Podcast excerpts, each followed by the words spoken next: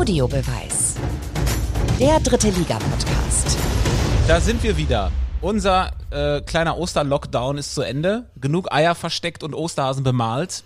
Oder andersrum. Äh, ein Ei haben wir noch versteckt, das in Audiobeweis.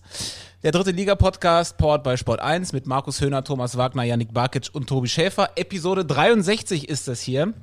Und wir biegen jetzt wirklich so langsam ein in den Saisonendspurt. Acht Spiele noch. Seid ihr bereit für die Saisonendphase? Guten Morgen, Leute, erstmal. Guten Morgen, Guten lieber, Morgen, Tobi. lieber Tobi. Guten Morgen, ihr Lieben. Ja, wir biegen ein. Sieht man ja auch am Wetter, ne? Es schneit wieder. Saisonende kann kommen. Also, ähm, ich bin bereit. Hab den Schlitten schon rausgeholt. Tobi, ich habe gehört, du fährst heute nach Kaiserslautern. Was machst du? Schlitten, Auto oder Zug? Ja, ich bin mittendrin in den Reisevorbereitungen. Äh, deswegen muss ich vielleicht auch ein bisschen früher weg, weil wir jetzt umdisponieren und wahrscheinlich doch mit dem Zug fahren aufgrund des Schneefalls. Das ist irgendwie ja doch dann am sichersten, weil ähm, die meisten Kollegen schon Sommerreifen drauf haben. Yannick, es gab doch mal, äh, beziehungsweise Tobi, es gab doch mal einen Wettlauf, wer zuerst am Südpol ist, zwischen dem Norweger Amundsen und dem Briten Scott. Ja. Und mit welchen Tieren hat Scott versucht, den Südpol zu erreichen? Ja, mit Rentieren wahrscheinlich. Ne, mit Ponys und ist aber leider nie angekommen und oder beziehungsweise ist angekommen, ist aber nicht mehr zurückgekommen. Also das würde ich heute lassen. Ihr könnt ja meine, ihr könnt ja meine Sherpas sein auf dem Weg nach Kaiserslautern. Torgay Nensing. Ja, bevor wir loslegen, vielleicht, vielleicht noch ein Hinweis in eigener Sache, ganz kurz. Ähm, weil in der totalen Ekstase des Quizzes am Ende vergessen wir das manchmal.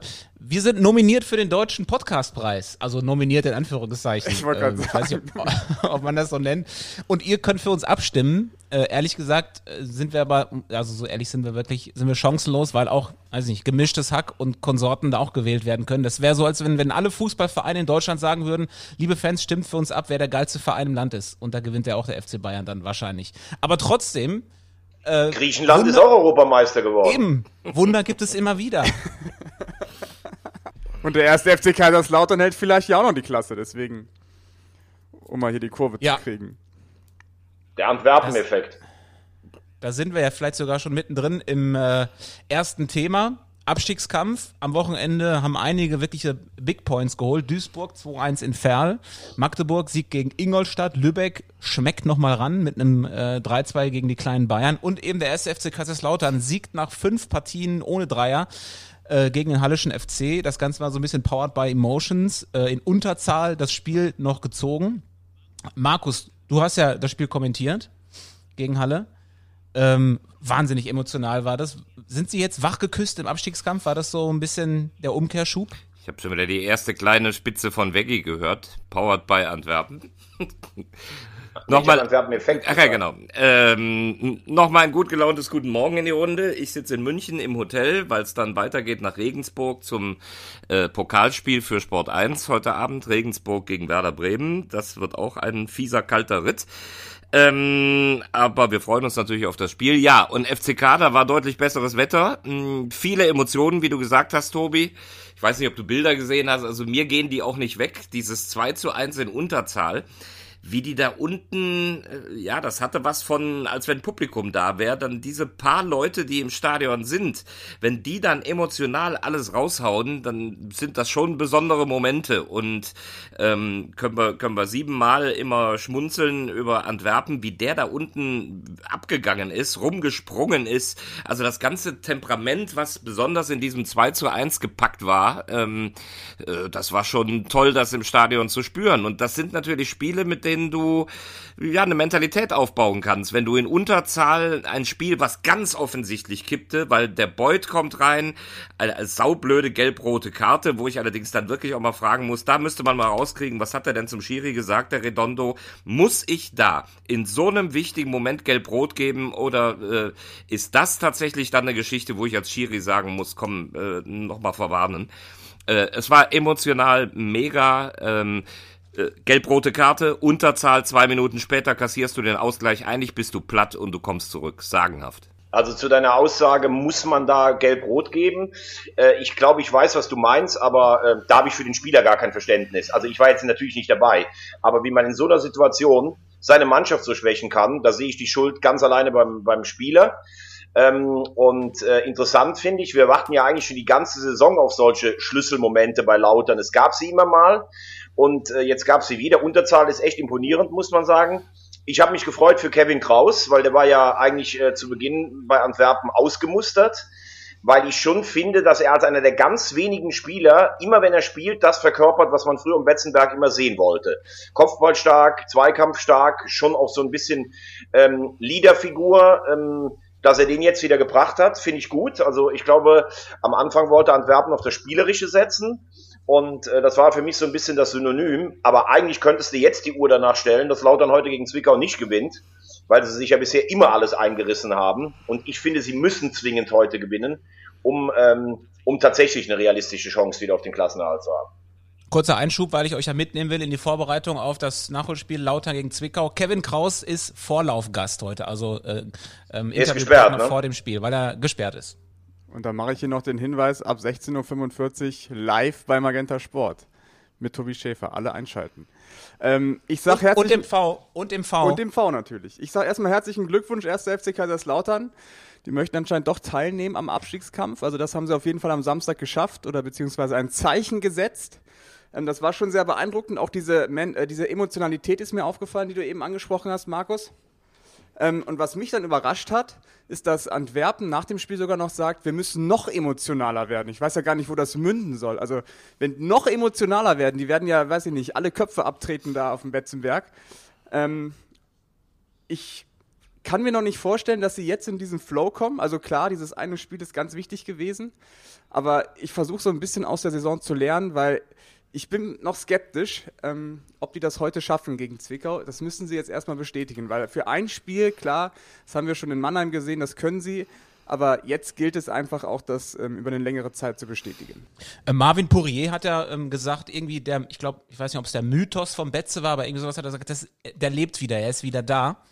Ähm, weil natürlich auch so viele andere Kleinigkeiten noch dazu kamen. Es gab Spruchbanner in der, äh, auf der Tribüne, vorm Stadion waren ein paar Fans, auch so das Team, das Funktionsteam oder die Leute, die im Stadion sein durften, haben irgendwie offenbar noch mal mehr mitgefiebert als sonst. Da frage ich mich ja, warum erst jetzt? Warum dieser, ich sag mal, diese Aufbruchstimmung oder diese, ähm, ja, äh, diese, diese, diese Kämpfer oder oh, diese, diese Kampfbereitschaft? Warum kommt das erst jetzt? Ist eine berechtigte Frage von dir, weil sie haben es unter drei Trainern nicht geschafft, irgendwie mal sowas wie Konstanz reinzubekommen. Und das mit der Mannschaft, wenn du dir die Mannschaft anguckst, das, das kann ja gar nicht wahr sein, weil die Qualität der Einzelspieler zusammengezählt, das muss Top 5 sein normalerweise. Also äh, du hast vollkommen recht. Man fragt sich das zurecht, warum erst jetzt, aber gut, aus lauterner Sicht würde ich sagen, hoffentlich noch nicht zu spät und besser jetzt als gar nicht. Aber dann gib doch mal eine plausible Antwort. Warum erst jetzt? Weil das ist ja gerade der Schlüssel, dass das Kopfgeschichten sind. Glaubst du, die wollten nicht? Glaubst du, äh, das war Leistungsverweigerung oder oder es hing alles nur am Trainer? Ich glaube, ähm, ich, ich glaube, dass der Schlüssel der ist, dass du eben äh, ja zueinander finden musst als Mannschaft mit einem mit einem Trainer, der dir die richtigen Impulse gibt und dann eben kombiniert mit äh, emotionalen Ereignissen, die dich dann irgendwie in einen in einen Flow bringen, äh, dass du ausschöpfen kannst, äh, was du an an Qualität in diesem Kader hast. Ähm, aber Markus, dann ist aber doch die Frage, wenn das Spiel in Mannheim, wo wir zusammen waren, wo sie wirklich richtig gut gespielt haben, wo du beim Erzrivalen gewinnst, also mehr Anschub für einen Flow kannst du doch eigentlich gar nicht haben. Und danach sind sie ja von Spiel zu Spiel bis jetzt gegen Halle schlechter geworden. Aber was haben wir noch im Stadion in Mannheim gesagt, auch in den Interviews, ne? Äh, das war doch auch unser zweiter Gedanke, dass wir gesagt haben, boah, das ist natürlich, das ist so ein Spiel, was es zum Kippen bringen kann. Übrigens machen wir gerade im Moment genau wieder das Gleiche. Wir gucken auf das zweite Spiel, das du eigentlich danach gewinnen musst, damit du auch wirklich so eine Entwicklung nimmst. Es langt eben nicht ein emotionaler Moment, sondern du musst ihn dann stabilisieren. Und das hat, ich glaube, sie haben gegen die zweite von Bayern gespielt danach. Äh, Janik Nick, danke. So, und genau das sagst du jetzt gerade auch Zwickau. Boah, jetzt hast du so diese Euphorie und alle sagen, ja, die kriegen die Kurve. Kurve. Jetzt spielst du zu Hause gegen Zwickau, mega unbequem. Die spielen eine super gute Saison äh, und die müssen wir auch demnächst mal abfeiern, was der Enox da veranstaltet, trotz aller äußerer Bedingungen, die er da hat. Ähm, es ist super schwer und ich, ich drücke ihnen einfach, und da machen wir hier alle keinen Hehl draus, die Daumen, dass sie aus diesem emotionalen Spiel ähm, jetzt den zweiten Schritt machen können und wirklich eine kleine Serie starten. Es ist ja wirklich für den FCK die, die Woche der Wahrheit, wenn man so will. Also wenn du einen direkten Konkurrenten Halle schlägst, dann jetzt gegen Zwickau, die du auch wieder ein Stück weit unten reinziehen kannst und dann fährst du am Samstag, glaube ich, nach Lübeck, die jetzt auch wieder ähm, erstarkt sind seit dem Wochenende. Das sind jetzt schon diese, diese ähm, Do-or-Die-Spiele, äh, auf die wir uns ja auch alle freuen vor einer Saison. Und das ähm, macht es ja äh, umso interessanter. Ganz kleine Geschichte hinterher noch zu Kaiserslautern am Wochenende. Ne? Wenn du dann da, ihr wisst ja, bekennender Bahnfahrer bei Sonnenschein, du gehst dann langsam den Berg hoch, da saßen so zehn Fans an der Buseinfahrt und dann sitzt du oben bei Sonnenschein und kommentierst so ein wichtiges Spiel, hast so dieses Gefühl, boah, hier geht's um alles, du siehst die Banner. Und dann überlegst du dir, und das wisst ihr alle, was in dieser Stadt normalerweise los ist. Wo sind die alle? Ich habe mir vorgestellt, so, du, du sprichst jetzt hier gerade und die sitzen da ein paar hundert Meter von dir, nebenan ist direkt ein Hochhaus, die sitzen alle in dieser kleinen Stadt, der die normalerweise alle den Berg da hochgehen. Äh, das hat so eine Emotionalität. Also ich fand das, ja, fast ein bisschen bewegend da am Wochenende. Markus, ich kann dir sagen, was die, was die machen. Die haben ja 113.000 Einwohner und es geht um ihren FCK und die Stimme des deutschen deutschen Fußballs kommentiert. Es gab eine Einschaltquote okay, von 111.000 111 Leuten, die das geguckt haben. Die kleben alle bei Magenta Sport am, am, am Fernseher. Und sind dann enttäuscht, dass du nicht als Interviewer kommst. Aber man muss, äh, was ich interessant finde, ist, äh, Yannick und ich haben uns, glaube ich, vor vier Wochen darüber unterhalten, weil das schien es ja schon ziemlich klar zu sein, wer eigentlich absteigt. Ne? Da war, äh, war ähm, Magdeburg war unten, Lübeck war unten, Haching war unten und ähm, ja die vierte Mannschaft, wer war das? Ich glaube Uerdingen damals oder so. Genau.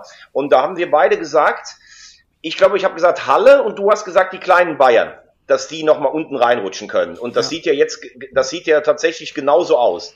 Also nach, ähm, nach meinen Informationen ähm, gingen viele Hallenser auf dem Heimweg oder am nächsten Tag auch davon aus, dass Schnorrenberg entlassen wird.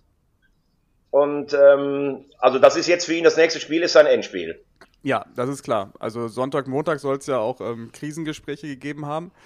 Und jetzt spielen sie am Freitag gegen den KfC Uerdingen. Klar, das ist jetzt, wird jetzt auch hochsterilisiert von den Medien, wenn er, wenn er das nicht oder die Reaktion der Mannschaft ist halt wichtig. Hast du jetzt extra wie Labadia gesprochen? Ich? Ja. Ja, du hast gerade hoch Hochsterilisiert. sterilisiert, das heißt ja stilisiert. Ich dachte, du hast das jetzt leicht nur einfach für uns reinfallen lassen. oh, Bildungslücke bei Yannick. Wir haben sie, wir haben sie. Jetzt habt ihr mich ganz rausgebracht. Wo waren wir jetzt? Halle. Halle gegen, hochsterilisiert. Genau, hochsterilisiert. Endspiel. Ähm, ja, wir haben das vor, ich glaube, das war vor dem, vor dem Spiel gegen Meppen, ne? als wir, mhm. als sie da waren, da haben wir noch diskutiert darüber, dass Schnorrenberg ja eigentlich hätte verlängert oder der Vertrag mit ihm soll verlängert werden. Da sieht man mal, wie schnell das gehen kann im, im Fußball. Vier Wochen später sind sie jetzt ganz unten und ich habe das auch schon mal gesagt. Es ist schon auffällig, dass der, dass der Hallische FC sich ähm, auswärts immer häufiger eine Packung abgeholt hat. Also in Saarbrücken oder auch in Haching. Die Niederlagen gegen die Löwen habe ich noch gar nicht eingerechnet. Also, ich sag mal, ich habe ein ungutes Gefühl jetzt bei Halle am, am Freitag. Ohne dass ich jetzt hier den Trainer irgendwie entlassen möchte. Ja, zumal du natürlich in Kaiserslautern eine unfassbare Chance hast liegen lassen. Das hat Terence Boyd nachher auch, äh, äh, wie ich fand, in einem sehr emotionalen und guten Statement geäußert. Wenn du sowas natürlich präsentiert bekommst, Überzahl für eine halbe Stunde, äh, der psychologische Moment, dass dein Goalgetter wieder zurückkommt nach Verletzungspause, dass er zwei Minuten nach seiner Einwechslung und äh, anderthalb Minuten nach dem Platzverweis direkt den Ausgleich macht, dann, dann liegt der Gegner eigentlich mausetot vor dir und dann sind das die Momente, die dem Sport auch einfach ausnutzen muss. Ähm, und deswegen hat er auch wirklich gehadert, hat gesagt, das ist so ein Moment, ich weiß nicht wie und warum und wieso, aber sowas musst du mitnehmen. Was sagt ihr zu einer anderen Mannschaft, die vielleicht nicht unbedingt das Momentum gerade auf ihrer Seite hat? Der SV Meppen auch auf einmal wieder ähm, mittendrin, nur drei Punkte vor dem rettenden Ufer. Übrigens an dieser Stelle liebe Grüße an unsere Hörerin Maria Stevens, die treu zuhört und, und uns immer nette Nachrichten schickt. Sie ist Meppen-Fan und fiebert natürlich mit. Und äh, er so ein bisschen geht bei denen wahrscheinlich auch die Angst um. Ja, aber das äh, finde ich, das finde ich eigentlich kein Wunder, denn wenn du ganz ehrlich bist, es gab zwei, drei Spiele, wo wir dann mal gesagt haben, oh, jetzt haben sie sogar spielerisch ein bisschen was gebracht, aber eigentlich ist ja jeder Sieg von Meppen ganz, ganz harte Arbeit. Äh, ähm, also die müssen sich jeden Dreier wirklich erkämpfen, weil auch irgendwie alle anderen Einflüsse weg sind, dass du vielleicht mal vom Publikum getragen wirst oder sowas. Und immer wenn sie, also wenn man sie abgeschrieben hatte, dann kommen sie, aber immer wenn sie die Möglichkeit haben, sich mal nach oben abzusetzen, dann verlieren sie wieder. Und das ist spielerisch sehr, sehr fragil, muss ich ganz ehrlich sagen. Also ich glaube, dass Meppen auf jeden Fall bis zum Schluss in der Verlosung bleibt, würde mir aber wünschen, dass sie es schaffen, drin zu bleiben in der Liga. Also ich glaube, ich mache mir um Meppen eigentlich weniger Sorgen, weil es ist genau das, was du sagst, Veggie. Ähm, die werden jetzt keinen Lauf mehr bekommen, aber die wissen, wann sie performen müssen und vor allem wissen sie, dass sie gegen die direkten Konkurrenten gewinnen müssen oder nicht, zumindest nicht verlieren dürfen. Und ich finde, das haben sie im Laufe der Saison auch immer hinbekommen. Zuletzt auch gegen die kleinen Bayern. Das war auch so ein Knackpunktspiel. Da wussten die, dass sie das gewinnen müssen. Und da haben sie auch die Einstellung an den Tag gelegt. Und deswegen mache ich mir im Mappen eher weniger Sorgen, dafür mehr um die kleinen Bayern. Aber man muss man muss auch sagen, wenn man, äh, den Satz bitte noch, Markus. Ich finde, die Mannschaften, die unten stehen, die kann man alle so ein bisschen charakterisieren. Unterhaching über die ganze Saison einfach nur unglücklich. Das ist so der typische Absteiger. Spielst eigentlich immer ganz ordentlich, aber belohnst dich nicht. Lübeck auf einem niedrigeren Niveau wie Meppen, gewinnen immer mal wieder und wenn sie dann ranschmecken können, dann bleiben sie unten hängen. Ähm, Uerdingen kann auch keinen richtigen Lauf starten, vor Dingen, weil die ja nie ein Heimspiel haben gefühlt. Die beiden Mannschaften, die von oben reinrutschen, sind Bayern und Halle. Meppen haben wir gerade schon besprochen. Die einzigen, die konstant im Moment von unten nach oben gehen, sind eigentlich Magdeburg und Duisburg. Ähm, Meppen, ich schließe mich gerne den Grüßen an die Maria an vom Tobi. Ähm, und, und Maria war einer derjenigen, ähm, die, die schon früh in der Saison immer wieder Bedenken geäußert haben, wie schwierig diese Spielzeit wird. Und ich glaube, ein Problem, also die Zuschauer fehlen allen, ich finde aber in Meppen ist es ein größerer Faktor, weil diese Emotionalität ähm, spielt eine große Rolle, auf, obwohl sie ja, das ist ein Widerspruch eigentlich, ähm, Meppen war ja in der letzten Saison auch nicht so heimstark, wie wir alle irgendwie gefühlt immer gedacht haben. Und trotzdem, glaube ich, in Schlüsselspielen war das äh, immer ein ganz wichtiger Faktor. Das Problem ist, dass sie unter Christian Neidhardt eigentlich in den letzten Jahren auch emotional das ganze Umfeld nie wirklich in den Abstiegskampf reingekracht sind. Äh, und das jetzt eigentlich auch zum ersten Mal erleben. Und Yannick, deine Entspanntheit in Ehren, die haben nur drei Punkte Vorsprung und spielen jetzt zu Hause gegen Wiesbaden, die auch immer einen raushauen können. Ähm, das ist jetzt wieder so ein Spiel, äh, wo du dich gegen einen sehr guten Gegner behaupten musst. Und dann haben wir noch die kleinen Bayern, die jetzt nochmal den Trainer wechseln. Was auch nichts bringt. Sehr interessant von dir, Janik, dass du das so früh gesagt hast. Also ich habe die in der Hinrunde in Wiesbaden gesehen, da haben die die aus dem Stadion gespielt. Da habe ich gedacht, du, du weißt, wie ich eigentlich zu den Bayern stehe.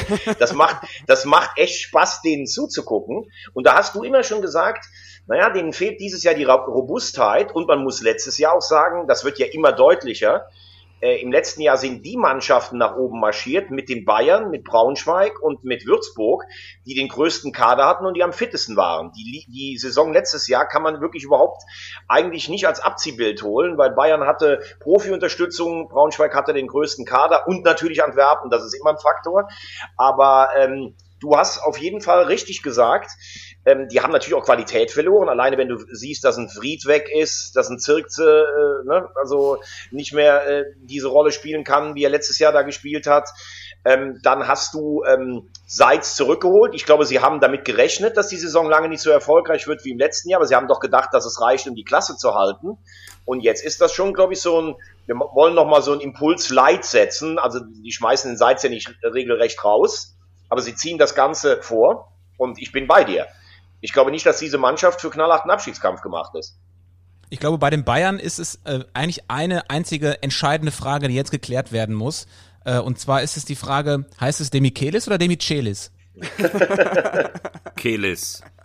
Ich glaub, also er wurde immer Demichelis ausgesprochen, aber ich glaube, der der stolze Argentinier würde wahrscheinlich sagen Demichelis. Ich glaube, Marcel Reif hat nämlich mal Demichelis gesagt. Oder? Ja, es gibt dann immer so Phasen, wo, wo Namen jahrelang so und so ausgesprochen wurden. Ja. Und dann kommt irgendein Schlaumeier um die Ecke und sagt, das stimmt nicht. Das war eins bei Soltan Sebeskin, der hieß, glaube ich, acht Profi-Jahre Sebeskin. Und dann wurd's wild, Sebastian und alles Mögliche. Ähm, äh, und jetzt haben wir es übrigens gerade bei Emre Can. So, nannte man ihn viele Jahre. Mittlerweile hat es den, den frankophilen Akzent des äh, Emre Can Und das finde ich dann c'est une Jan. Ähm, ja. Da muss ich sagen, das ist auch wieder, das ist Da so typisch deutsch. Du, du, du musst mal hören, wie die im Ausland unsere Spieler aussprechen, wie die da teilweise verballern werden. Das interessiert doch da überhaupt keinen. Nur bei uns gibt's vor einer Saison Audiodateien, wie die Leute ausgesprochen werden. Also wenn mich jetzt ein Spieler ansprechen würde und würde sagen, "Hm, du, ihr sprecht mich immer falsch aus. Ich hätte gerne, dass das so gemacht wird. Dann sollte man das natürlich machen. Aber wie sich da manche auf Namen draufstürzen, das finde ich Wahnsinn. Ich, ich habe mal, äh, Das ist, das ist ja zum Beispiel, wenn man in die USA geht, äh, NHL zum Beispiel, ist ja auch völlig egal, wie unsere Namen geschrieben werden. Wenn da jemand mit einem Umlaut kommt, wird das, werden die Punkte einfach weggelassen. Also dann heißt, dann heißt der nicht mehr Stützle. Toby. Schaffer uh, scores a five goal streak to Markus Toby Hohner. Schaffer from das Germany. Beste, was sie mal aus Honer gemacht haben, war Mr. Howard, your table, your table is ready. Ich habe mal EM, ja, hast EM-Spiele. ja was von Chris Howard. Ja, ja, du du Weihnachtsmann. Ich habe mal ein EM-Spiel in Paris gesehen mit Valère und Brême. Unvergesslich. Wie sind wir jetzt da drauf gekommen? Ach, wegen, De- wegen Demichelis. Also für mich bleibt der Demichelis. C'est une Jan. Deswegen übrigens äh, nochmal wegen des Namens, deswegen äh, fanden die Engländer 96 bei der EM auch den Namen Stefan Kunst ziemlich lustig. Das stimmt, ja. Das, kannst du uns das mal erklären, Tobi, für die jüngeren Zuschauer vielleicht? Nee, wir senden, wir senden ja vor 23 Uhr, deswegen fällt das ja FSK unter den 18. Ja, ein Wort, müssen wir noch, ein Wort müssen wir noch kurz zu Lübeck verlieren, bevor wir die jetzt irgendwie ähm, ganz unterschlagen. Ich finde es immer bemerkenswert, dass, ähm, dass man mit so einfachen Werkzeugen wie einem langen Einwurf von der, von der Seitenauslinie ähm, doch noch Erfolg haben kann im deutschen Profifußball, dass das in der dritten Liga noch so durchschlägt teilweise. Also ich, mich würde mal interessieren, ob selbst die Mannschaften in der Bundesliga Probleme hätten mit solchen Einwürfen wie die von Malone. Klar, ich meine ganz ehrlich, Liverpool hat einen eigenen äh, Einwurftrainer. Das ist dieser Niederländer, der so bei drei oder vier Topclubs in Europa arbeitet. Natürlich ist das eine Waffe. Also ich habe die Dinger gesehen, wie der die in Wiesbaden da reingefeuert hat. Also die sind jetzt nicht ganz, die kommen natürlich dann nicht mehr mit so viel Tempo an wie eine Ecke, aber der kommt ja so weit wie bei einer normalen Ecke. Und äh, wenn, wenn du das als Stilmittel einsetzt, auf jeden Fall. Ich, ich finde es Wahnsinn, was der da für Dinger reinknallt. Weil das eröffnet dir ja auch ganz andere Möglichkeiten, taktisch gesehen, ne? weil alle versuchen ja immer in die gefährlichen Räume vor dem Strafraum zu kommen. Die können sich ja auch sagen, wir verlagern alles auf die Außenbahn, hoffen auf einen Einwurf und dann geht's halt ab mit, dem, mit der Schleuder. Was ich bei Lübeck übrigens auch äh, interessant finde, weil Haching habe ich eben gesagt, Montag war für mich wieder sinnbildlich, sind eigentlich die bessere Mannschaft, gewinnen nicht. Und bei Lübeck habe ich das auch schon das ein oder andere Mal in der Saison gedacht. Habe ich gedacht, das kann eine Mannschaft eigentlich gar nicht auffangen. Dann hatten die viele Verletzungen, Corona, scheiß Spielplan, weil ausgefallen und sowas. Und trotzdem, immer wenn man Lübeck eigentlich schon sagen will, das ist jetzt der zweite Absteiger, dann wehren sie sich dagegen. Das imponiert mir, muss ich ehrlich sagen. Unter Haching, äh, Baggy, Montag habe ich genau das gleiche gedacht. Das ist aber jetzt, äh, die sind platt. Weil wenn du, wenn du wirklich, und ich Ja. glaube, das waren auch so die Reaktionen nach dem Spiel, da hast du diese mega Enttäuschung gesehen. Du, du brauchst dann nochmal so ein, so ein Wendepunktspiel, du führst 1-0, äh, hast eigentlich alles richtig gemacht und fängst hier so brutal kurz vor Schluss über einen Standard das Gegentor. Wir hatten ja am Montag Thomas Kraus zu Gast als Experte, der hat uns äh, die ganze Sendung begleitet als Die. Südstadt-Legende. Der war auch ziemlich down. Der hat ja lange Jahre für Ari van Lent gespielt. Die hatten dann viel Kontakt in der Woche. Aber er hat auch gesagt, wenn, wenn man die ganze Zeit äh, sagt, die Leistungsträger ähm, kommen nicht in Form, das ist unsere Schwäche, ähm, dann ist das ja auch irgendwo ein Qualitätsverlust bei, ähm, bei Unterhaching. Und dann ist es ja schon klar, dass man auch irgendwie dann, dann absteigt am Ende der Saison. Also es, man kann nicht immer alles darauf schieben, dass die Leistungsträger nicht in Form sind oder dass man viele Verletzungsprobleme hat. Aber Ari van Lent, egal wie erfolgreich oder erfolglos er ist, ich finde den einfach mega sympathisch. Ein total netter Kerl, wie ich finde.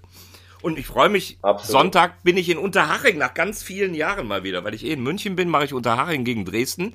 Ich glaube, es war das letzte Mal vor gefühlten 15 bis 20 Jahren da. Da weiß ich noch, da hat er noch Altin Rackli gespielt. Und das war gegen Köln, da hat er sich fallen lassen. Da habe ich gesagt, Altin Rackli, der Mann aus Schwalbanien. Boah. Aber, übrigens, weißt du noch, weißt du noch, unter Haching, die hatten früher, bevor die das Stadion dann umgebaut haben, die haben ja jetzt hinten links in der Ecke so ein bisschen diesen VIP-Turm.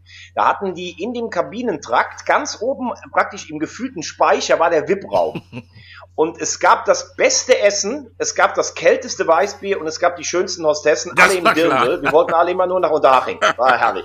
Unterhaching in der ersten Liga, da fällt mir auch noch ein, auch eine herrliche Anekdote, haben in Bochum gespielt und da hat der Field Reporter damals zu Randzeiten beim Interview dem Manni Schwabel aus Versehen bei der Fragestellung oder nach der Fragestellung das Mikro voll auf den Mund gehauen. Ne? Und, und da kam er nachher rein und hat gesagt, Markus, hör mal, das schneidest du aber nicht rein. Ich, nee, nee. Ne? Und natürlich haben wir es reingeschnitten. Das war herrlich. Ein, ein Klassiker in der Fernsehgeschichte. Da muss ich auch dran denken, ich war das erste Mal in meinem Leben war ich 1999 oder 2000 war ich in Cottbus zu einem Bundesligaspiel Energie Cottbus gegen die Spielvereinigung Unterhaching. Das hört sich, wenn man das heute ein paar jüngeren Hörern sagt, das hört sich an wie eine Geschichte aus Tausend und einer Nacht. Das hört sich an wie ein B-Win-Topspiel am Freitagabend. Hör mal, da, da, da kommen wir total ins historische Schwärmen und die Geschichten werden immer älter. Jetzt sagst du Stichwort Cottbus.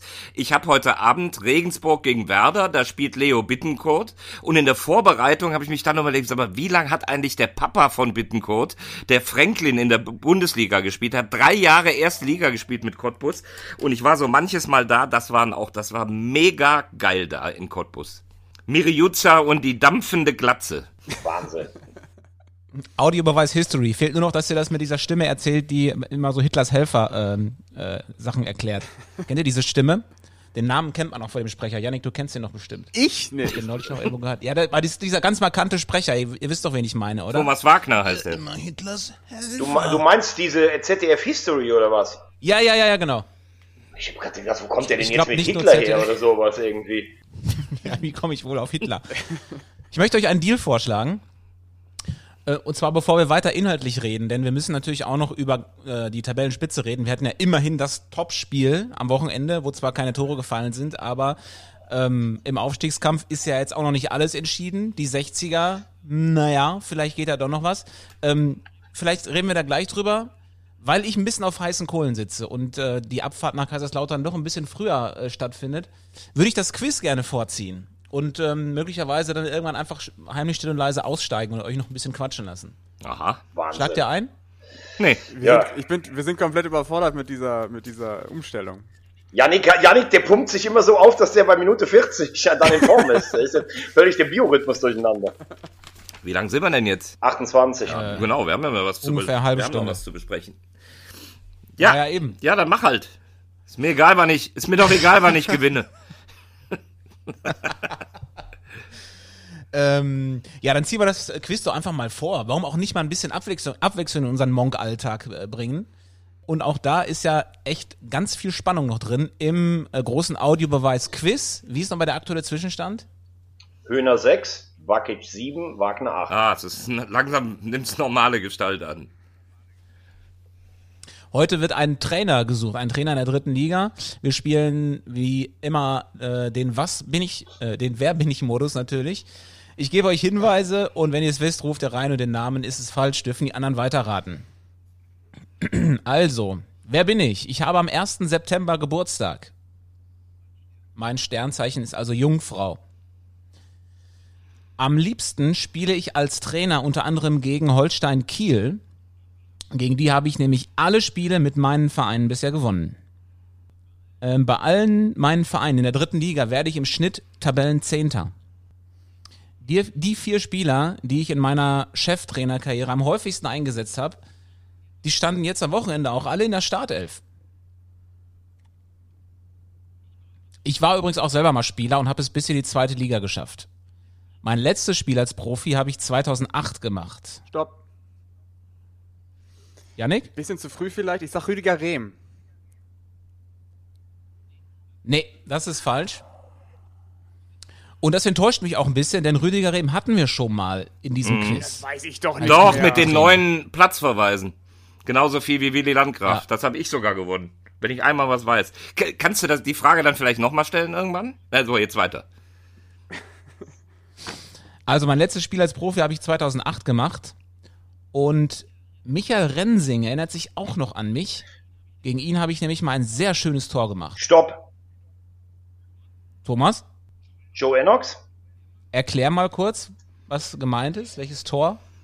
War das, nicht, war das nicht das Tor des Jahres, das er mit Osnabrück mal geschossen Im hat? DFB-Pokal, ne, gegen die Bayern. Und ja, Tor des Monats war es, glaube ich, nur. Und Joe Ennox ist richtig. Damit Bis ist er- ist 2008, gut da kam- durch. 2008, da kam ich drauf und weil du sagst Platz 10, das finde ich eigentlich eine ganz gute, relevante Größe, weil natürlich da so ein paar Trainer wie Hartl oder so, der scheidet damit dann einfach aus, weil immer, wenn der dritte Liga war, war der weiter oben. Weitere Hinweise wären noch gewesen. Nach mir wurde übrigens auch eine Tribüne benannt. Oh, Ja, da, da, dann war Ja. klar, ja. Da hätte es gewusst, naja. Und ich war sogar Nationalspieler und habe ein Länderspiel gemacht. Höhner 6, Barkic 7, Wagner 9. Oh, es läuft alles auf Höhner gegen Barkic hinaus. Es ist ein ungleiches Rennen. Wagner setzt sich Höhner, ab. Höhner wird souverän verlieren. Gut, Glückwunsch, Veggie. Zu dem Punkt, nächste Woche wieder Spieler oder Verein? Was wollt ihr lieber? Höhner darf Nein. entscheiden. So. Kann ich die Lösung vorher bei dir kaufen oder irgendwie? Ja, da unterhalten wir uns dann bilateral nochmal drüber. Du entscheidest. Ich glaube, dann ist wieder ein Spieler dran, wenn ich mich nicht irre. Ne? Ich guck mal. Normalerweise beenden wir jetzt an dieser Stelle den Podcast, aber wir sind natürlich noch lange nicht fertig. Oh nein. Ich aber schon. Ich würde jetzt an dieser Stelle, an, an der nächsten Haltestelle quasi aussteigen und meinen Zug nach Kaiserslautern nehmen. Wann nimmst Äh, du den denn? diesem 9.55 Uhr oder was? Ne, um kurz vor elf werden wir jetzt wahrscheinlich fahren. Ja, Einfach was um, machst denn du jetzt noch bis Gehst du dahin? zu Fuß dahin? Ich, ich muss noch was von deinem Wichtelgeschenk von damals benutzen.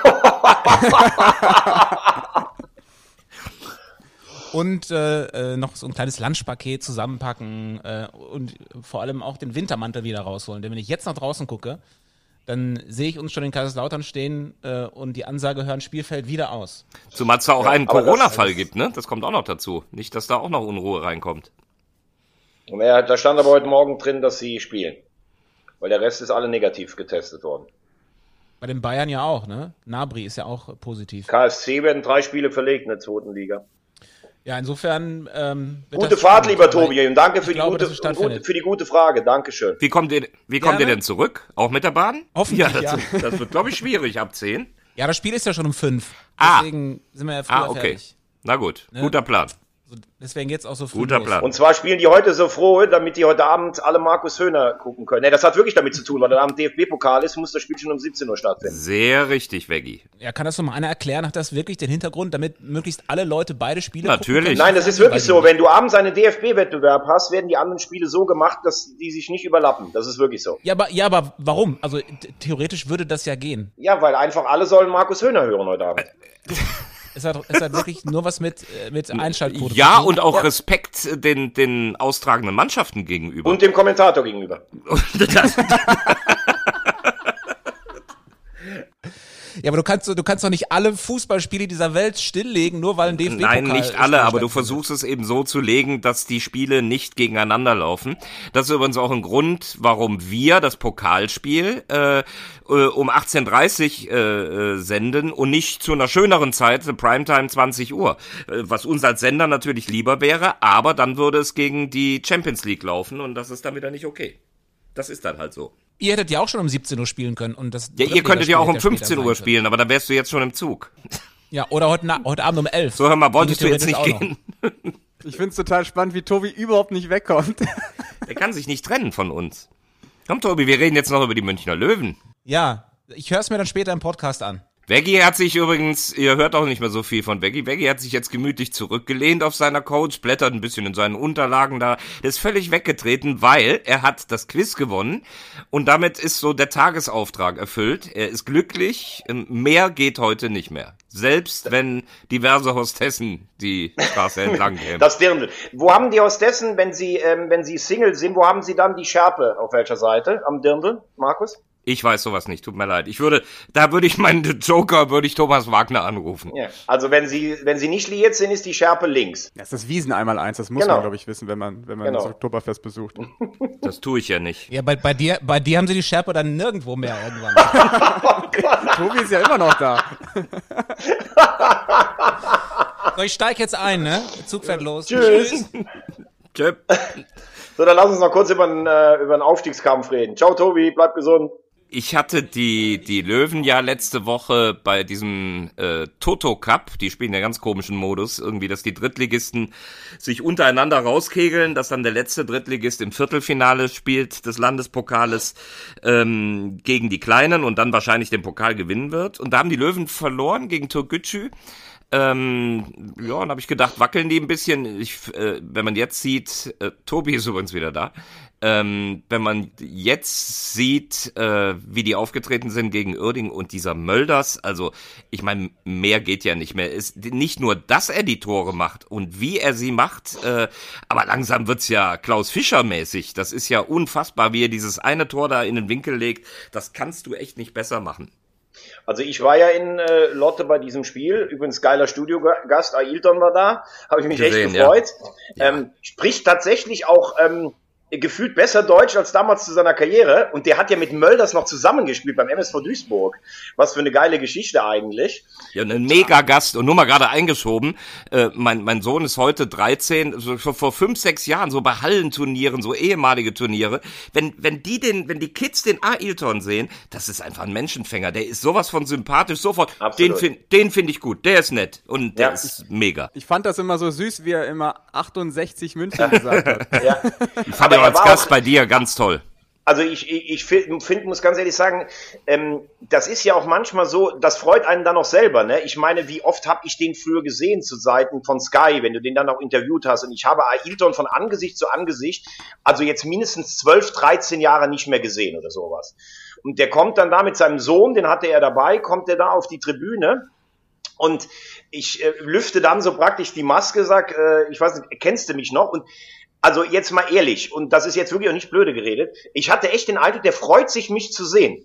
Und das finde ich so schön auch äh, in unserem Beruf, Markus, ne? wenn man Leute so lange nicht mehr gesehen hat und dann das Gefühl hat, die mögen das, ein, dass man einen sieht. Also ich fand das richtig, das hat mich richtig gefreut am Samstag, muss ich sagen. Ich kenne das nicht. Nein, du weißt sicher, was ich meine. Total. Und, total. Und, so äh, geht mir zum das, wenn ich Marco Antwerpen treffe. Es geht euch beiden so. Und zum Spiel Genau. selber muss man sagen, äh, ähm, Yannick, dass es ganz kurios eigentlich war, dass die Löwen so gespielt haben, wie du eigentlich spielen musst, wenn du aufsteigen willst. Die haben aus drei Chancen in der ersten Halbzeit drei Tore gemacht, haben dann ganz kurz gewackelt beim 3-1.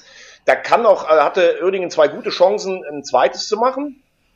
Äh, Da kannst du mal nachfragen beim HSV, wie das dann ausgehen kann. Aber sie haben es eben nicht reinbekommen. Und deshalb haben sie jetzt sechs Punkte am Stück geholt. Und ich finde, sechs ist jetzt wieder so ein bisschen Schlagdistanz, weil sie am letzten Spieltag das Spiel gegen Ingolstadt haben. Und du hast auch so gemerkt, da wollte jetzt keiner so groß rumrechnen, aber die sind ganz klar fokussiert. Also, das zeigt ja auch die Tabelle, aber 60 darfst du noch nicht abschreiben. Wobei am Ende wird es ihnen, glaube ich, diese vielen Unentschieden werden ihnen das Genick brechen. Ja, vor allem, ich dachte erst nach diesem Pokal-Hickhack unter der Woche mit diesen beiden schweren Spielen gegen Türkgücü und gegen Ingolstadt, das hat ja schon richtig Kraft gekostet bei den Löwen und du bist da ja mit, mit null rausgegangen, weil dir hat's überhaupt nichts gebracht. Und dann dachte ich eigentlich schon, dass der Kräfteverschleiß ein bisschen größer ist dann in Lotte. Aber wie es dann halt so ist in dieser Liga, ne, dann verliert auf einmal Ingolstadt in Magdeburg, weil die einfach auswärts bodenlos spielen und ähm, das ist eigentlich auch so ein Thema für sich, aber die Löwen sind jetzt in einer sehr komfortablen Situation. Die müssen auf Spannung bleiben, weil der Platz 4 einfach für die wichtig ist. Ich glaube, es wäre anders, wenn sie jetzt zum Beispiel schon diesen Toto-Pokal ähm, gewonnen hätten, beziehungsweise im Viertelfinale standen. Ähm, und dann kann das wirklich nochmal richtig spannend werden hinten raus, weil die Rechnung ist wirklich genau die, die du eben gesagt hast, Veggie. Wir müssen auf drei Punkte rankommen, damit wir am letzten Spieltag Ingolstadt ähm, überholen können. Ein klar besseres Torverhältnis. Äh, Nur kurz zur Erläuterung für die, die es nicht wissen, was du meintest, Yannick. Weil vierter Platz bedeutet Qualifikation für den DFB-Pokal für die erste Hauptrunde genauso wie der Gewinn des Landespokales. Und deswegen ist ihnen der vierte Platz eben wichtig, nur für die, die es nicht wissen. Ähm, äh, und das, das war genau das Gefühl, warum ich eben nochmal an dieses Toto-Pokalspiel gedacht habe. Das war nämlich eigentlich so diese greifbare Stimmung. Äh, du bist in diesem Landespokal gescheitert, äh, hast neun Punkte Rückstand. Das ist doch alles irgendwie und hast eben jetzt im, das Momentum nicht. Äh, und so schnell kann sich das drehen. Ingolstadt verliert, plötzlich gefühlt diese sechs Punkte. Tordifferenz der Löwen deutlich besser, uneinholbar besser als Ingolstadt. Also ein Sieg am letzten Spieltag und dann wärst du schon auf drei Zähler, die du jetzt in den verbleibenden Spielen noch reinholen musst. Und auf der anderen Seite das Spitzenspiel, das habe ich mir am Sonntag angeschaut, muss aber ehrlicherweise gestehen, dass ich so gefühlt nach 50, 60 Minuten gedanklich gar nicht mehr dabei war, weil dann ja schon sehr klar war, dass ähm, das eigentlich nur 0-0 ausgehen kann und dass beide Mannschaften sagen, ey, ihr tut uns nicht weh, wir tun euch nicht weh. Ich glaube, das wäre anders gewesen, wenn Ingolstadt beispielsweise gewonnen hätte am Samstag und dadurch irgendwie Druck ausgelöst hätte bei den beiden Vereinen. Aber so gesehen muss man sagen, dass Rostock, beziehungsweise ich sehe ja Dresden ein bisschen schwächer als Rostock, dass Dresden Glück hat, dass da nichts nachkommt von unten, auch nicht von Ingolstadt gefühlt. Ja, aber, aber äh, Yannick, das finde ich, äh, Entschuldigung, dass ich das sage, das finde ich das erste Mal, dass wir völlig unterschiedlicher Meinung sind, weil guck dir das mal an, das sind nur zwei Punkte. Äh, Es ist nämlich genau wie du sagst, es ist eigentlich nur gefühlt so. Äh, Von den Punkten her ist Dresdens Vorsprung, der ja mal deutlich größer war, jetzt ziemlich zusammengeschmolzen. Und ich sehe es eigentlich wie du. Die stabilste Mannschaft oben ist Rostock. Und Dresden ist der große Favorit, für den selbst die Relegation schon eine Enttäuschung wäre. Ähm, und irgendwie ist so die Leichtigkeit, die Dresden jetzt zwischendurch mal bis so vor drei, vier Wochen hatte, ist so ein bisschen weg. Die ist komplett weg. Ich glaube, das liegt vor, das liegt vor allen Dingen daran, dass man denkt, Dresden geht durch, weil die zum Beispiel im direkten Duell Ingolstadt 4-0 geschlagen haben. Aber punktemäßig ist ja oben noch gar nichts entschieden. Das sehe ich genauso. Nur ich sehe halt Ingolstadt auswärts und da, da weiß ich schon, das ist dann für mich kein Aufstiegskandidat. Also auswärts spielen die einfach einen bodenlosen Fußball. Wenn du, also bei allem Respekt, wenn du in Magdeburg chancenlos 0-2 verlierst, ähm, dann bist du auch einfach nicht reif für die ersten beiden Plätze. Und du kannst dich nicht nur auf deine Heimspiele verlassen. Das wird übrigens jetzt ein knaller Spiel, glaube ich. Rostock gegen Magdeburg ist, glaube ich, am Wochenende. Genau. Ne? Also das sind mit die gefühlt formstärksten Mannschaften der Liga gerade im Moment. Bist du denn stolz auf deinen Titz? Und, Muss man schon heißt- sagen. Also was heißt, stolz kann ich nicht darauf sein, wenn er äh, was macht. Wie gesagt, nochmal. Nein, ich nimm weiß- das nicht wörtlich. Äh, auf Nein, nein, deine, ich, ich weiß, ja, weil du magst weiß, ihn ja, du meinst. schätzt ihn und du hast ihn richtig Genau. eingeschätzt. Also und nach den ersten drei Spielen habe ich gedacht, na guck mal. Äh, und dann die die diese Wende, das ist schon beeindruckend. Sehr beeindruckend. Jetzt kommt aber nur die Komponente, Markus, die wir ja auch schon mal besprochen hatten. Oft ist es ja so, siehe Patrick Klöckner letztes Jahr in Chemnitz, du legst eine beeindruckende Aufholjagd hin, bist dann überm Strich und dann darf es nicht passieren, dass die Spieler denken, boah, jetzt haben wir so ein Etappenziel erreicht. Weil dann, wenn du die Spannung verlierst, wirst du direkt wieder darunter rutschen. Aber sie wirken auf mich schon sehr stabil. Ich traue ihnen sogar in Rostock jetzt was zu und ganz klar, das habe ich immer gesagt, ich bin großer Sympathisant des ersten FC Magdeburg. Ich finde die ganze Fankultur drumherum, ich finde den Verein einfach geil, muss ich ehrlich sagen. Und du hast total recht. Ich habe gerade so dieser Titzlauf, den, den habe ich jetzt so mental irgendwie, boah, die, die laufen aber gut. M mir war das Tabellenbild nicht so klar. Ich habe gerade nochmal drauf geguckt. Die stehen tatsächlich trotzdem äh, nur einen Punkt vor dem Abstiegsplatz. Ja. Heieiei. Aber die Leistung war halt schon, ich habe sie bei Wien Wiesbaden gesehen, da haben sie das dritte Spiel verloren und waren, glaube ich, sechs oder sieben Punkte hinterm rettenden Ufer. Und dann so eine Serie zu starten mit einem ganz anderen Fußball, das nötigt mir allerhöchsten Respekt ab. Total, aber genau wie du sagst, erreicht hast du noch gar nichts. Gar nichts. Du musst das wieder, den Blick darauf schärfen, äh, dass die Rennerei noch weitergeht für jeden Spieltag, weil Uerdingen oftmals auch gut gepunktet hat in den letzten Wochen. Der FCK könnte äh, jetzt auch wieder auf zwei Punkte rankommen an Magdeburg. Junge, Junge. Jetzt Könnte. gilt es einfach, Wagners ähm, 5%-Theorie zu widerlegen. Aus dem letzten Genau. Jahr. Also ich muss echt sagen, ich weiß nicht, ob ihr es gesehen habt, dieses 1 zu 0 von ähm, Barisch Artig, aufgelegt von Kai Brünker. Ey, das war ein Geiles Tor. richtig geiles Tor. Also ich bin sitz selten so im Sessel und denk mir so, boah, und shuttle nochmal zurück und denk mir, okay, das schaust du dir jetzt nochmal an, weil ich konnte es erst nicht fassen, wie die das da vorne durchgespielt haben. Also das Tor zeigt einfach, was, welchen Fußball Titz einfach spielen möchte. Und das ist schon sehr beeindruckend, dass er es genau so schafft, die Mannschaft aus dem Abstiegskampf rauszuholen. Und auch diese Geschichte zwischen Barisch Artig und Kai Brünker, diese Bromance zwischen den beiden, ist schon, ist schon echt witzig. Also sehr großen Respekt an, an den FC Magdeburg. Jetzt haben wir noch eine, eine Geschichte, die wir natürlich machen müssen. Gestern äh, knallte ja hier die, die Meldung rein, dass Uwe Koschinat nächste Saison wieder in der dritten Liga trainieren Ach ja. wird. Erster FC Saarbrücken. Feuer frei. Was sagt ihr dazu? Passt total. Habe ich, hab ich meine Zweifel. Oh, echt? Ja, ich kann auch sagen, warum. Ähm, also sagen wir mal so. Erstmal möchte ich mal die äh, positiven äh, äh, Ergebnisse rausstreichen. Er hat bei Fortuna Köln eine ganz erfolgreiche Ära gehabt. Ähm, er hat in Sandhausen anderthalb Jahre sehr gut gearbeitet. Ähm, und das Ganze immer mit Koschinat-Fußball. Und Koschinat-Fußball heißt lange Bälle, lange Einwürfe, stabile Spieler, zweikampfstark, Pressing, Rennen, bis du umfällst, Zweikämpfe. So. Er ist in Sandhausen daran gescheitert mit dem stärksten Kader der Vereinsgeschichte, weil er sie spielerisch nicht weiterentwickelt hat. Und in Saarbrücken, die werden jetzt Fünfter oder Sechster am Ende der Saison. Dann musst du überlegen, dann gehen die nächstes Jahr in die, in die Liga und das Umfeld wird damit rechnen, dass die oben mitspielen. Und Saarbrücken hat, die haben natürlich schon auch ein paar Jungs, die richtige Kanten sind, wie Zellner, aber Saarbrücken hat eine spielstarke Mannschaft. Und Kwasniok hat diesen Spielstil schon auch verfeinert. Und ob Uwe Koschinat mit seinem Stil zu dieser Mannschaft passt, da mache ich zumindest ein Fragezeichen dahinter. Gestern bei uns in der größeren Gruppe waren ja eigentlich nur Positivmeldungen. Alle fanden, das passt total gut. Ich habe zumindest meine Zweifel.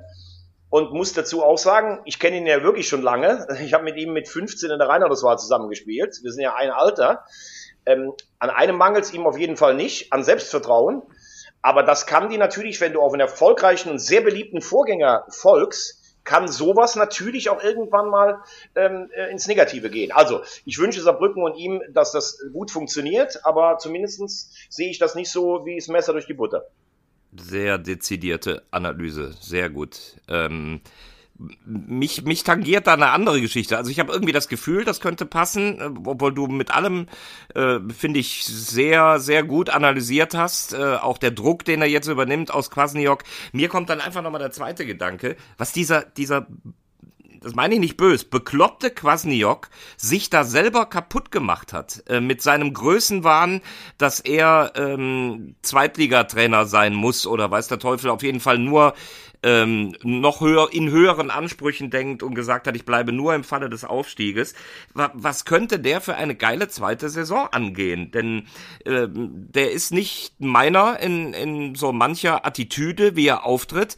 Äh, aber es ist ja nicht zu leugnen, dass er, dass er intensive gute Arbeit in Saarbrücken gemacht hat. Und das respektiere ich auch total. Deswegen hätte ich mir gedacht, mit dem in ein zweites Jahr zu gehen. Ich glaube, auch die Fans haben irgendwie Grund, äh, stinke sauer zu sein. Warum äh, hat er das kaputt gemacht und das finde ich nach wie vor sehr schade. Und jetzt kommt eben das neue Kapitel, wo ich gefühlt äh, zumindest ein ganz ordentliches Gefühl habe. Ja, äh, Quasniok hat sich ja auch nochmal im Kicker geäußert und hat, da, hat ja nochmal gesagt, genau. dass es ja wirklich ein Impuls werden sollte für die Mannschaft, um das Letzte herauszukitzeln. Und auf sich persönlich bezogen hätte man ja auch nochmal im April drüber sprechen können, ob man nicht doch noch verlängert. Und das war halt mehr so eine Art Psychotrick, den er da angewendet hat. Aber gut, ist jetzt halt so. Ich äh, freue mich für den Uwe. Ich habe mich äh, gestern noch bei ihm direkt gemeldet, habe ihn beglückwünscht zum neuen, äh, zum neuen Trainerjob. Ich glaube erstmal, dass es emotional passt. Also ich, Uwe Koschner ist ein Typ, der der ähm, ja so ein emotionales Umfeld braucht wie in Saarbrücken, der auch sehr offen ist, sehr kommunikativ ist. Also laut wird es weiterhin bleiben in Saarbrücken. Also nicht umsonst haben sie ja hier bei der Fortuna immer geschrien, hier schreit nur einer Uwe und sonst keiner. Also auf den Schlachtruf kann sie sich schon mal äh, vor, äh, freuen in Saarbrücken. Ähm, du hast eben einen wichtigen Punkt gesagt, ähm, Veggie, das wird ein ganz anderes Spielsystem werden. Also Kwasniok spielt ja wirklich ähm, teilweise mit Dreierkette und mit so mit spielstarken Achtern. Das macht Uwe Koschinat gar nicht. Also der setzt wirklich, glaube ich, konstant auf seinen 4-4-2, auf jeden Fall mit zwei Spitzen oder mit einem Brecher vorne drin. Also ich glaube, wir alle kennen noch Daniel Keita-Ruel, was der bei der Fortuna abgerissen hat genau das, auf das wird es halt ankommen bei der äh, in Saarbrücken nächstes Jahr. Und ich glaube, es wird eine große Umstellung werden, spielerisch. Das wird der Knackpunkt sein.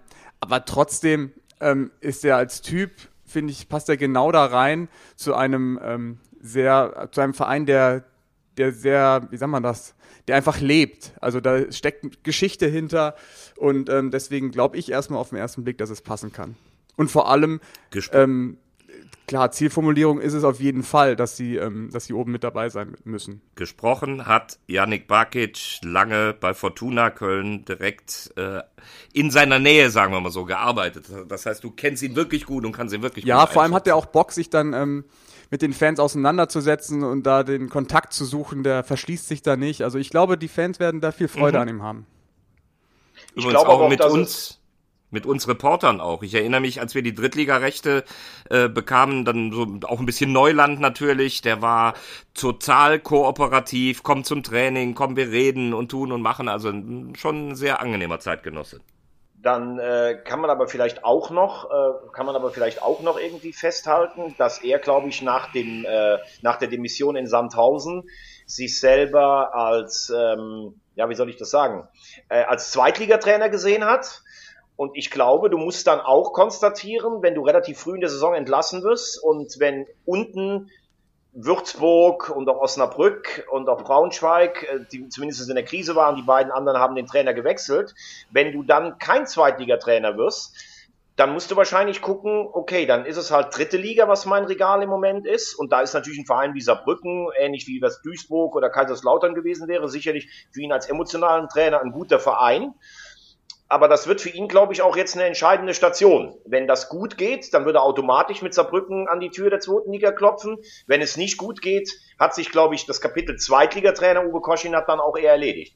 So, da gucken wir noch, äh, da gucken wir noch eine, Stu eine Stufe gerade noch tiefer. Ah, das Also haben wir ja auch noch. hatten. Meine Güte. Genau. Was, wird das hier? Wir waren- sind ja, Ja, heute wird's in mal ein großer. Podcast, weil der, weil der Hemmschuh schon im Zug nach Kaiserslautern ist. Nein, ich vermisse Tobi jetzt schon. Aber wir haben ja gesagt, wir gucken mal in die Regionalliga und äh, ohne jetzt einem weh zu tun, da droht wirklich ein, ein Aufstiegsszenario des Grauens. Ich sage nur Freiburg 2, Dortmund 2, Viktoria Berlin und Ottensen. Ottensen würde ich mich auch am meisten, äh, also der Nord zwei, äh, Nordsieger, der muss ja noch ermittelt werden, spielt ja gegen den Bayern-Sieger. Da ist im Moment Aschaffenburg vorne, da hast du mit Aschaffenburg und Bayreuth äh, und Schweinfurt wenigstens noch drei Traditionsvereine, die auch alle mal zweite Liga gespielt haben. Bayreuth sogar eine Bundesliga ähm, Relegation mal gespielt, verloren damals gegen Uerdingen. Ähm, aber äh, so sehe ich das natürlich, respektiere, was die machen. Ich hätte mir lieber Offenbach, ähm, Rot-Weiß Rot-Weiß Essen. Essen und äh, Energie Cottbus zum Beispiel oder Chemnitz gewünscht beim Hochgehen. Ja, Fußball ist kein Wunschkonzert, ne? Also machen wir auch keinen Hehl draus, dass wir ähm, hier im Westen natürlich auch sehr mit Rot-Weiß Essen mitgefiebert haben, weil eins ist natürlich klar, dass man ja dann eher auch zu den großen Traditionsvereinen fährt als zu Dortmund 2 oder auch Freiburg 2, wobei ich noch nie in Freiburg war und mich dann wirklich sehr auf diese Reise freuen würde, würde glaube ich auch kulinarisch die Liga etwas voranbringen. Aber ja, Und dich? Es ist auch, ja, mich wahrscheinlich auch. Aber klar ist natürlich, dass, ähm, dass dadurch die dritte Liga vielleicht auch so ein bisschen an Attraktivität verliert, ganz klar. Wenn Mannschaften wie Dresden, Rostock die Liga verlassen und wer weiß, was unten passiert mit Kaiserslautern ähm, und dann eben zum Teil nur zweite Mannschaften hochkommen, ist das schon ähm, ein Problem für die Liga, ganz klar. Und das ist eine Liga, die wir äh, schätzen, bis hin zu lieben gelernt haben, äh, auch weil hier mega geile Vereine unterwegs sind mit ihren Fanstrukturen.